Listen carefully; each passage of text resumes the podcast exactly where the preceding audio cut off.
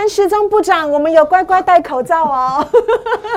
好，要来告诉大家哦，恭喜台股今天终于止跌了，而且呢，要跟大家来分析一下，到底疫情对于台股会有什么样的影响？而在美国联准会准备缩减购债规模、升息跟缩表三大因素，会对成股市造成什么样的冲击？由大人哥来告诉你。好，那就请看今天跑解盘。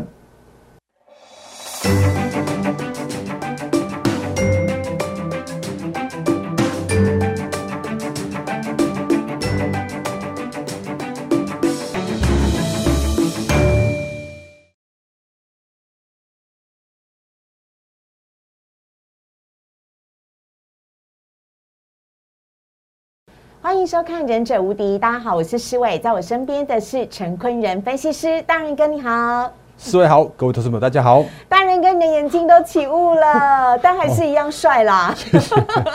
好，我们要来告诉大家啊，台股呢在面临内忧外患的时候，不用担心，因为我们有大人哥来告诉大家应该要如何的积极应应。那当然呢，还是要请大家先来加入大人哥的 Light 喽，小老鼠 D A R E N 八八八，小老鼠 D A R E N 八八八，非常欢迎大家加入啊。我们的 Light 跟 Telegram 呢是完全都免费的，每天早上七点钟你就可以。可以收到仁哥所分享给大家的台股盘前解析，最专业、最及时，而且也是各大法人跟投顾圈纷纷都转载的，请大家千万不要错过。好，那有关于今天的台股呢，我们赶快请仁哥来帮大家做解析。好，那四位好，各位同事们大家好。嗯，呃，现在几乎是每呼吸一次跟每讲一句话，那个起那个眼睛就会开始起雾哦。那不过，其实我觉得这个是好事，因为其实如果最近的行情来说的话，因为其实就如上个星期。刚发生的事情，那大家应该都会觉得蛮担心的。嗯，那担心的话，不外乎就是刚刚四位所说到的，因为有包含了像是内忧跟外患。那内忧的部分的话，其实我们已经戴好口罩了，已经准备好了。所以我相信我们的国人的自制力非常非常强的。所以在这样状况来说的话，而且那个号称呢，就是那个。那个有病例数已经在这时间点已经开始比较比较确定的去做一个扩散出来了。可是呢，其实我们会发现一件事情是，两条那个所谓的传播链已经是非常非常清楚的状态了。嗯。所以在这样子有效的控管之下的话，我相信很快可以去做控管下来。所以其实对于所谓的内忧的这块来说的话，我觉得还是一句话就带过就好了。因为所谓的终究疫情会去跟行情去做脱钩，所以这件事情来说的话，其实很快的可以在市场上面去做一个淡化。那不过外患的部分的话，因为其实这时间点来说的话，包含了这个礼拜应该还是有一些蛮重要的一些相关的经济数据要去做公布的。因为比方说，呃，今天是十号嘛，对。那明天是十一号的时候哦，Fed 主席的鲍尔他要去国会去做听证。嗯。然后呢，一月二十呃一呃更正，一月十二号跟一月十三号的时候，也都有很重要的 CPI 跟 PPI 的数据要去做公告。嗯。所以。短线上面来说的话，我相信美股的一个震荡会对于台股的行情来说的话，还是难免有一些相关的影响的。那所以，我们先从那个所谓的外患这一块来去做一个比较深入的解析。那因为其实，在周末的时候，我就做了一些那个，就是呃，待会我们晚一点有时候要录录日炒店，还有录大人哥玩股。那今天的话，就先抢先版给大家来做做一个相关的呃数据面的一个分析哦。耶，太好了。嗯哼。那因为其实，在我的节目里面，我常常跟大家说过一句话，就是我不是那种每天在涨停涨停在涨涨停的分析师。那我我都会用一些数据面的一些强而有力的一个呃强而有力的相关的背景。然后呢，告诉大家现在目前的行情的看法。那该喊多的时候，我会告诉大家现在目前可以偏多来去看待。可是呢，如果真的有哪一天需要去做转空的时候，我也会赶快提醒大家说：，哎，赶快保守一点看待。哦，那不过那个时间点不会是现在。那再次重申，因为我们接下来的行情叫做是，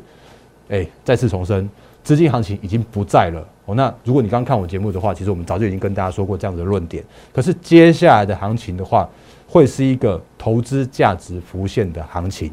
那怎么样这样说呢？其实很简单的原因，就是因为如果最近有大家有看到的所谓的那个 Fed 一些相关的一些策略的话，你在别的节目会听到说哦什么什么转阴啦、阴浪啦，有的没的这些相关的讯息。可是，在我们节目里面，我常常跟大家说过了，现在的 Fed 在做一件事情，是提早告诉你他要做什么，让你先做预先的准备、预预先的阴影。比方说，像前一阵子，去年的年年中年底的时候，它就已经是释放出来说要购债减码，然后甚或是说已经试出来所谓的升息的这样子一个讯息了。那其实市场上面刚听到的所谓的购债减码跟所谓的升息的时候啊，都有一个比较紧张的气氛，都短线上面很紧张。可是你会发现说，其实美股，嗯，因为这些相关的因素，就是在反应过后，都还能够再去做创下历史新高的行情。美股也好，然后台股也好。那当然，最近的这一次，在上个礼拜的时候，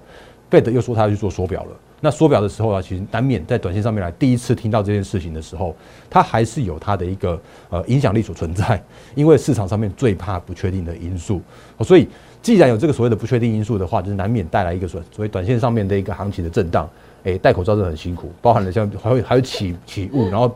口罩还会一直下滑。是，请大家多多 包涵。辛苦了。来，那所以其实我们上礼拜有跟大家说过了，就是包含了购债减码，就是很大家都都已经非常清楚明了，说二零二一年的时候会去做启动。哎，二零二一年十一月去做启动，然后呢会每个月的购债规的规模会去缩减一百五十亿美元。那到十二月加速，然后到今年的三月，就是现在一月嘛，然后你会发现说结束之后就开始去做所谓的升息这样一个动作。那市场上面其实都已经非常清楚，说，哎，那如果真的所谓的购债结束，三月开始去做所谓的升息的时候，没在怕的，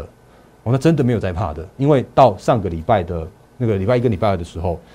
哎，美股跟台股都还在创下历史新高，嗯，那是到了上个礼拜的三四五的时候才去做转跌的这样子一个过程的，是。然后呢，我们回到所谓的购，呃，就是缩表这部分来说的话，其实上礼拜也也花了蛮多的时间跟大家说过了。因为其实这个时间点的缩表，它其实也是叫做是在收缩资金的这个过程。而且其实所谓的 MBS，因为它有一些不动产抵押债券，那如果用所谓的缩表的这个方式抛售一些 MBS 的时候啊，甚至还有助于所谓的打压房价，就是我们上礼拜有说到的，就是一兼二顾这样的一个很好的好处。嗯，好，所以其实接下来行情。依然看法没有改变，叫做是景气复苏的一个行情来去做一个非常确立的一个动作。嗯，那如果大家还那个，我不晓得那个大家在股市里面的时间点大概多久时间？那像我们这样，其实已经经历过大概二十年，就我连科技泡沫的时候已经在在市场上面了。那那时候其实我也跟大家说过了，我我有很惨痛的经验，所以在相关的一些操作面来说的时候啊，如果真的有所谓转空的时候，我会毫不犹豫的告诉你，就应该转空，就应该保守。那因为那次不只是那个腰斩，甚至我还还告诉你，它是那个直接斩斩斩斩了好几好几段的那种感觉哦。可是接下来的一个相关的部分来说的时候啊，比方说像是二零零四年的嗯那个那时候六月的时候去做升息，然后甚或是二零一五年的十二月去做升息，那那次那两次的升息其实是最近这几年来的两次的升息循环。那那两次升息循环的话，我花了一些时间帮大家去准备相关的投影片哦。好，那二零一四年的六月。我那我讲快一点，因为看起来时间又不太够了。来，那个都在我们明天会这个帮大家上片的单人歌玩股里面会有一个说明。这个非常的重要，是因为要让你引呃了解到美国联准会的作为对于。美股跟台股会造成什么样的影响？那大元哥呢，用他丰富的几十年的经验来跟大家做一个详细的剖析。好，那那个红色的部分的话，是我们台股的加权指数，然后呢，那个蓝色的部分的话是那个 Fed 的利率。然后我们发现一件事情是在二零零四年的六月去做升息一码的之前呢，你会发现一件事情是台股确实是有去做一个反应，去做一个预先去做下跌的过程了。然后没想到在所谓的升息一码确立之后。然后台股展开了一波的一个反弹，甚至是回升的行情，所以它叫做是先跌在前面，然后跌完之后的话，整个恢恢复到一个正常的一个那个多头的一个行情。所以甚或是说，二零零四年的六月，然后升息的那一次的话，台股的指数在六千点，然后到了二零零七年，会发现一件事情哦，就是那个利率的利率的部分，从那个大概一码多一诶诶一 percent 多，然后那个调调高到大概五五点二五左右的那个一个利率的时候啊。台股的行情反而是从六千点飙涨到了九千八百五十九，那当时的新高点的附近的话，就是九八五九那个时间点，就在这时候，在二零零七年的十月的时候去做发生的。所以，景气复苏伴随着升息，升息在伴随着所谓的投资价值浮现的这个指数行情的一个扬升，这是当年二零零四年的升息循环发生的事情。嗯，那一次不算数。好，那我们再看一次，下一次叫做是二零一五年的十二月。二零零一五年十二月再次启动所谓的升息循环的过程，嗯，那当然也有所谓的就是升息之前去做一些相关的预先的修正跟拉回的过程。那二零一五年的十二月，Fed 去做升息一码的动作之前呢，其实台股也大概是从大概万点左右跌到了剩下七千五百点左右，所以其实真的是蛮修正的一大段。可是真正当所谓的那个升息的开始的时候啊。台股反而展开了一波的一个回升的行情，反攻的行情。它从大概七千八百点附近的话，你会发现这边到到那个，呃，二零二呃二零一六年大概十一二十一月的时候，又重新回到九千点了。那我再给大家看一个更长一段的时间来说的话，会发现其实二零一五年的十二月是升息循环的开始，然后呢，到了二零一八年的一月的话，其实台股又再创下了一万一千点的这个相对波段的高点的位置，所以这是我们经历过的最近的这呃十几年来的两次的升息的循环过程。嗯，所以有图有真相的告诉你，升息不用担心，升息只是因为所谓的景气复苏必然要去做一个调控的过程。哦，所以。费德现在在做的事情的话，其实让市场上面知道，哎，那市场上面去做一个预先的反应来说的话，我相信接下来的行情也会走这样子一个部分哦。好，那另外再补充一件事情，就是他既然这次说到了所谓的缩表了，其实我们有史以来只有那个在二零一七年的时候，那时候有唯一史上唯一一次的缩表的这样子一个动作。那那次的动作来说的话，其实那次的缩表也让所谓的大盘加权指数确实在那边去做一个高档的震荡，在震荡，然后但是没有跌。就是应该说，每一次拉回的过程之中啊，都带来一个很不错的一个进场点，因为它那次的一个缩表，它就是一个呃投资价值浮现，或者是指数维持高档震荡的这样一个过程。那当然，在每一次所谓的拉回的过程之中的话，那那种相相对一个比较好的一个买点的话，其实我觉得这个都是一个呃拉回之后的一个必然的一个过程。那当然你会想想说啊。那个大哥，蛋哥那个，二零一八年，他他他不是二二零一七年的十月去做缩表嘛？然后就二零一八年的十月份，那时候不是发生一个股灾吗？那那一次的台股不是从一万一千点暴跌到九千点的那次的暴跌吗？啊，那个真的是所谓的缩表带来的吗？哦，那不过我这边特别帮大家去做一个额外的补充，就是说呢，那一次的一个股灾，就是在缩表一年后，然后带来一个股灾的那次的动作的话，其实是因为川普启动了美中贸易战的关系。那如果你有还还记得我们之前曾经跟大家说过了，市场上面最讨厌的或者说最怕的，其实就是要做是一个不确定的因素。嗯，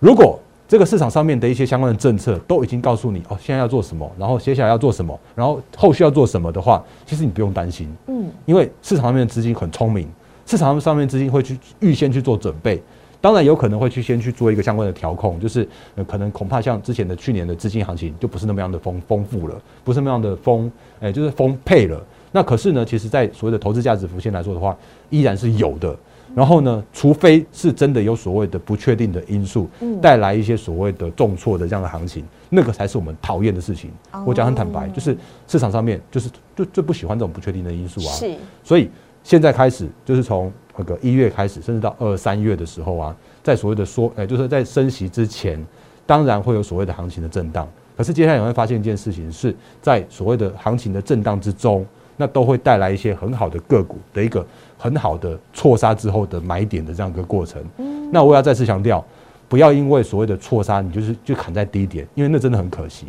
所以接下来行情来说的话，会是走这样子一个部分。所以你看，像今天的大盘交易指数。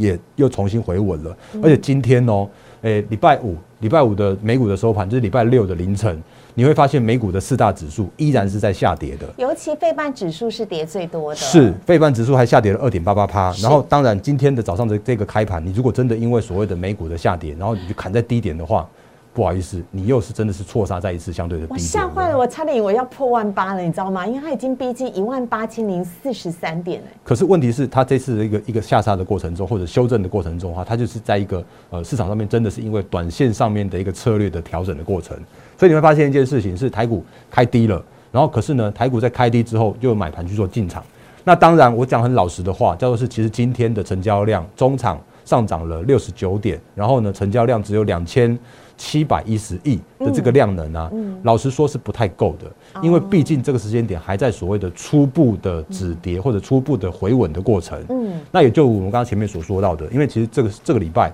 还是有一些相关的那个费德要去做听证啊，或者 CPI、PPI 这些要要去公做公告啦。所以短线上面来看的话，其实我觉得叫做是那个整理的过程。那我们不不妨看着现在目前的一个守稳的这样一个过程。所以你看哦，其实大盘交易指数。在上礼拜五，呃，上礼拜为止的话，还是创下历史新高。然后呢，到今天为止的话，它顶多只是一个创下历史新高，然后来回撤到月线的这样子一个过程。嗯，这是大盘的部分。所以最近的全指股来的比所谓的中小型的一些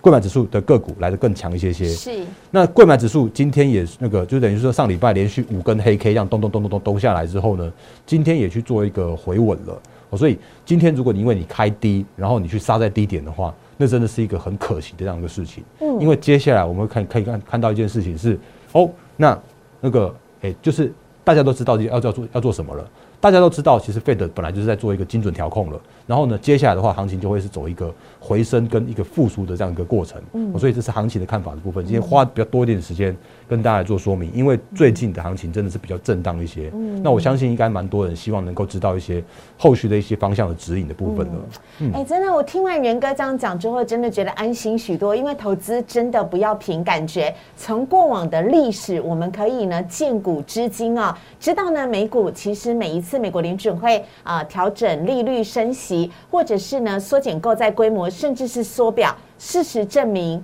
美股跟台股都没有因此造成剧烈的震荡，因为呢这些都是有迹可循，市场可以预期的。所以呢，请大家不用过度担心。而且仁哥有答应我们哦，如果呢当市场转为空头，他一定会告诉我们的。那如果既然没有的话，那依旧。还是保持看多，要请大家呢积极的跟着仁哥一起来布局。所以仁哥赶快来告诉我们一下，现在在市场上面呢，我们可以怎么样的操作策略会是比较好的？好，那也其实那个我们其实我们最近不断跟大家提醒一件事情，就是真的资金没那么多了，所以真的在操作面来说的时候啊，还是尽尽可能去所找寻所谓的趋势成长的个股跟族群。嗯，那。甚或是说，其实一个产业里面的一些相对相对个股，他们的走势会相对的分歧。是，所以这正是现在目前大家需要需要更重更重选股的这个方向。嗯，那我们上礼拜有跟大家说过了，就是如果你有看到一些那个个股在回稳的过程之中，你会发现要么就收脚了，然后要么的话就是那个即使是所谓的跌破了月线，就是跌破了一些重要均线哦，反而不是该你去做杀低的那个地方，反而该是你去做一个就是逢低，然后去找那种更便宜更好的买点的那个时间点。嗯，所以。呃，有一些个股，我们跟大家做一个相关的点点名跟点析哦。那比方说，来六一五零的汉讯，那如果还记得，其实我们上礼拜就跟大家说过了，就是那个像这种拉出长长下影线的个股的话，其实你会发现说，其实它就算跌破了月线，然后去做回撤的季线，可是它其实就是一个涨多，然后去做一个拉回的过程。那你会发现，其实比特币还在跌。它比方跌到四万多块吧，四万四万一千块左右而已吧。可是你会发现说，其实这些相关的个股的话，都已经在所谓的那个行情之中，去渐渐的去走一个回稳的过程了。那这些相关的回稳，或者说这些相关的个股的话，它根本不是因为一些题材面而杀的一个一个部分。因为汉讯也好，立台也好，那个像技嘉都好，他们根本不是因为比特币的而跌而跌哦。像今年技嘉，我会常常讲，就是今年的技嘉怎么样都是赚十五块的技嘉。那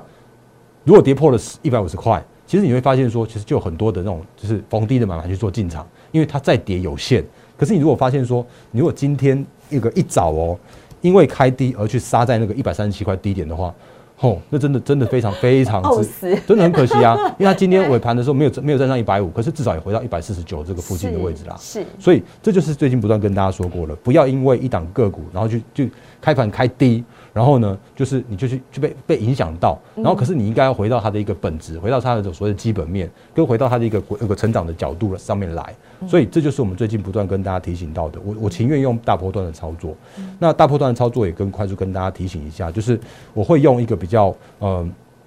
大波段的一相相关的策略。那真的，如果你要去做追涨停，你要做当冲隔日冲的话，不要来加入我的团队，不要来加入我的行列。我再次重申，因为。我们在做的事情真的是要找寻所谓的趋势成长，然后去找寻所谓的法人青睐，然后真的是找找寻所谓的精准去做重压，然后我们要一档一档去做复制绩效的这样一个大波段的操作。那过去的一些相关的绩效的话，其实如果这个过呃过去一段时间，其实应该都都知道我们一些相关的操作的方向。那甚或是说呢，如果我们之前跟大家说过了，唯有翻倍的个股才可以列入到这张表上面来。那如果有一些那种赚五十趴的，我就直接把它删掉，因为因为就就诶没有没有办法排进这张表上面来。那那个 ASKY 也好，去年的挂牌之前。三百，呃，就是三百那附近的那个那个价位的时候啊，其实跟大家提醒过。那到现在我已经要要挑战两千块了。对。那微风电子的话，我也说过啦，因为这个时间点它真的很难有大波段。我老实说过了，因为它后面的那双黑手太厉害了，所以逼得我们只能做一个小波段、小波段的操作。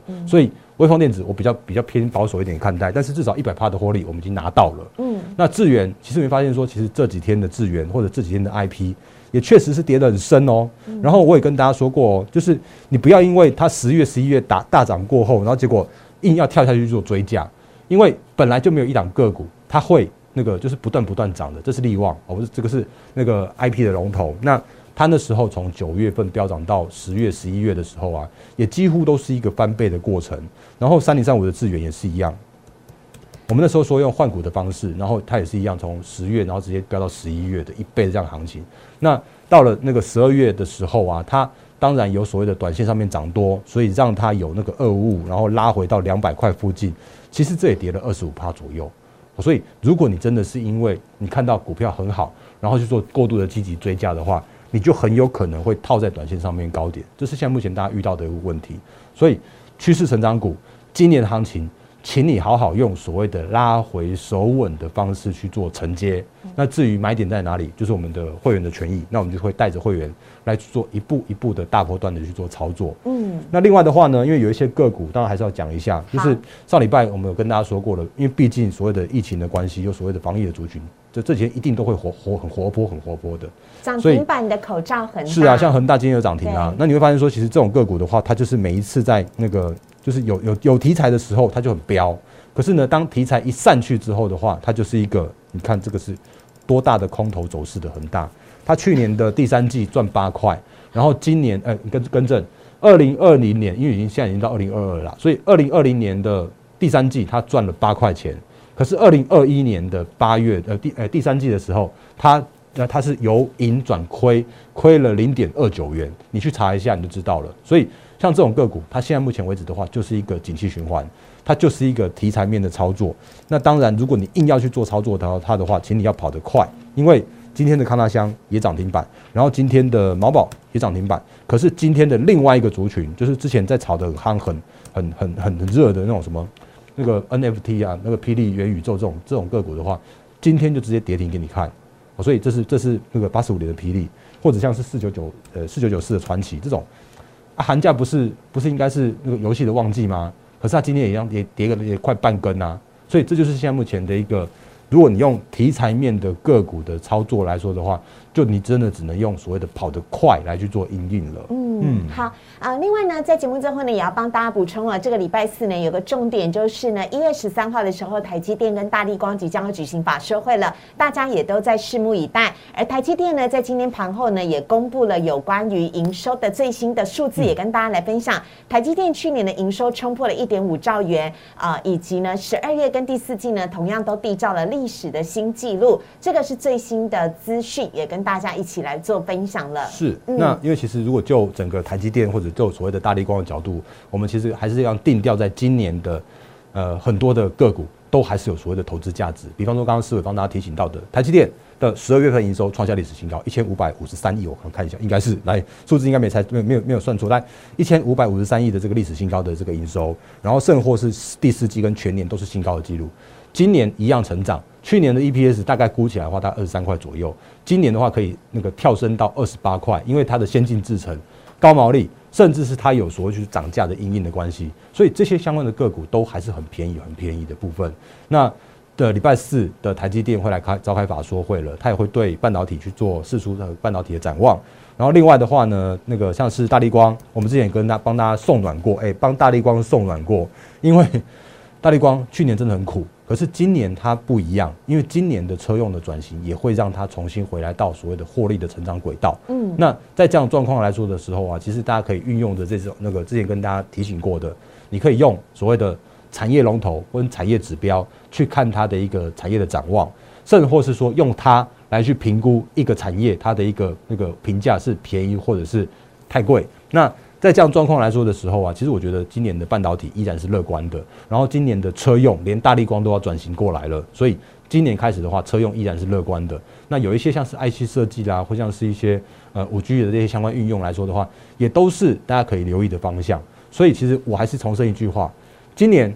是投资价值浮现的一年，然后今年要是多头可用之兵依然非常之多，所以。好好的把握到这一次所谓的景气复苏，然后拉回之后更好、更便宜的买点的部分了。嗯，好啊，以上呢是大人哥跟大家分享有关于今天的个股的部分呢，还记得吗？每次呢大力光或者是台积电呢开完法收会之后，大人哥都会从中抓到相关的一些标股跟大家一块来分享，害我非常的期待啊！看人哥的节目就是有这么多的收获，这么的丰富，你就可以知道美国联准会呢准备升息、缩紧购债规模以及缩表到底代表什么样的意思，那可以让大家呢好好的安心。现在台股呢，仁哥依旧是持续看多的，而且呢，我们正在积极的准备要来布局一些绩优股喽。如果你想要跟仁哥一样一起赚大波段的话呢，请大家呢可以直接啊来加入仁哥的 Liet 小老鼠 D A R E N 八八八小老鼠 D A R E N 八八八。不管你是几点钟看到我们的节目，清晨、夜晚，或者是呢